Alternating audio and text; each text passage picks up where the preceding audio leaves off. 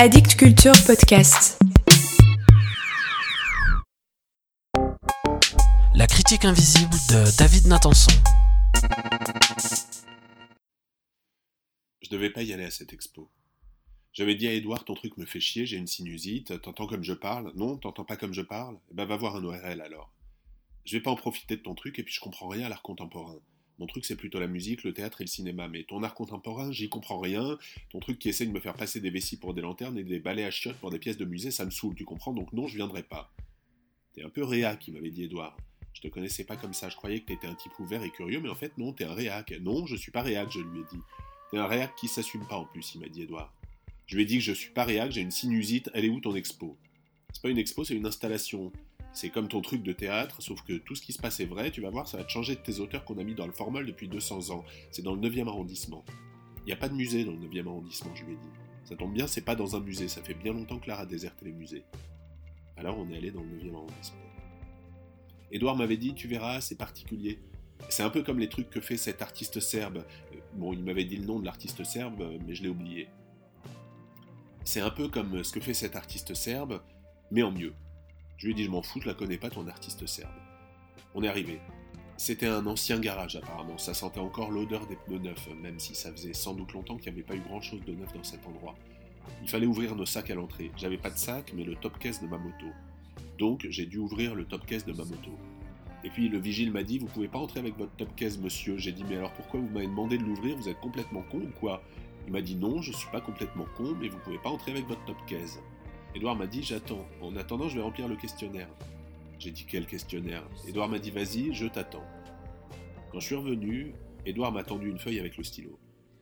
J'ai dit euh, C'est quoi ton histoire de, questionnaire? J'ai pas envie de répondre, moi. Si c'est pour qu'on m'envoie des pubs après, merci bien. Et puis moi, je paie pour voir une œuvre, pas pour répondre à un questionnaire. Edouard m'a dit Tu paies pas, c'est gratuit. Prends ta feuille et réponds au questionnaire, sinon tu peux pas voir l'installation. Dans le questionnaire, on me posait plein de questions sur moi, des trucs assez personnels. J'ai dit à Edouard, non mais ils sont complètement dingues, c'est pire que les renseignements généraux ton truc. Edouard m'a dit, tu réponds ce que tu veux, t'es pas obligé de dire la vérité, personne n'en saura rien, sauf toi.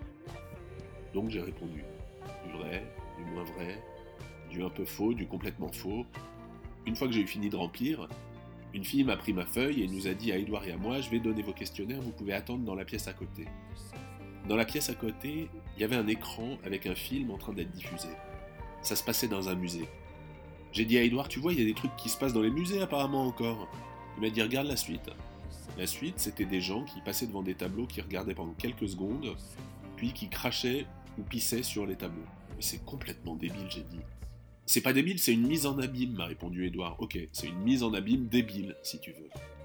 C'est bon, vous pouvez venir. C'est la fille qui avait pris nos questionnaires qui venait nous chercher pour la suite de l'installation. Je lui ai dit, j'ai pas fini de regarder votre film sur des gens qui pissent et qui crachent. Elle m'a dit c'est pas grave, vous pourrez regarder plus tard si vous voulez. Mais si vous préférez, votre ami peut passer avant vous. Comme ça, ça vous laisse un peu de temps pour regarder le film. Comment ça avant moi? On n'y va pas en même temps? Ah non, ce sont des sortes d'entretiens individuels, m'a dit Edouard.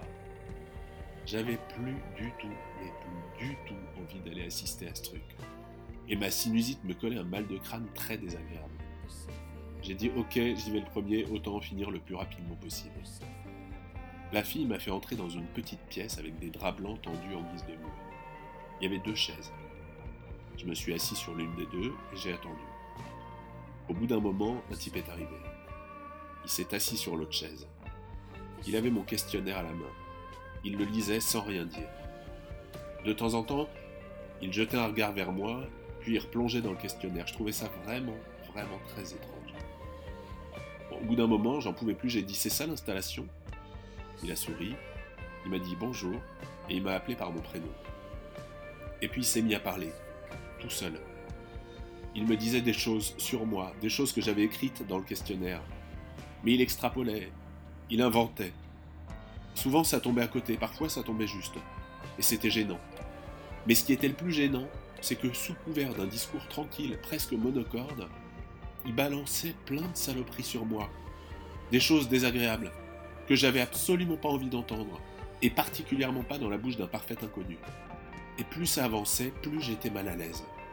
J'avais envie de pleurer, de lui dire d'arrêter, et je pense que le type s'en rendait compte. Et il continuait. Et je peux pas dire qu'il prenait du plaisir à faire ce qu'il faisait. C'était juste que c'était comme ça, et, probablement ça faisait partie de l'installation, et même, même que sûrement c'était ça, l'installation. Alors j'ai continué à écouter un moment. Et quand c'est devenu beaucoup trop pénible, je me suis levé et je l'ai giflé. Il a souri et il m'a dit au revoir.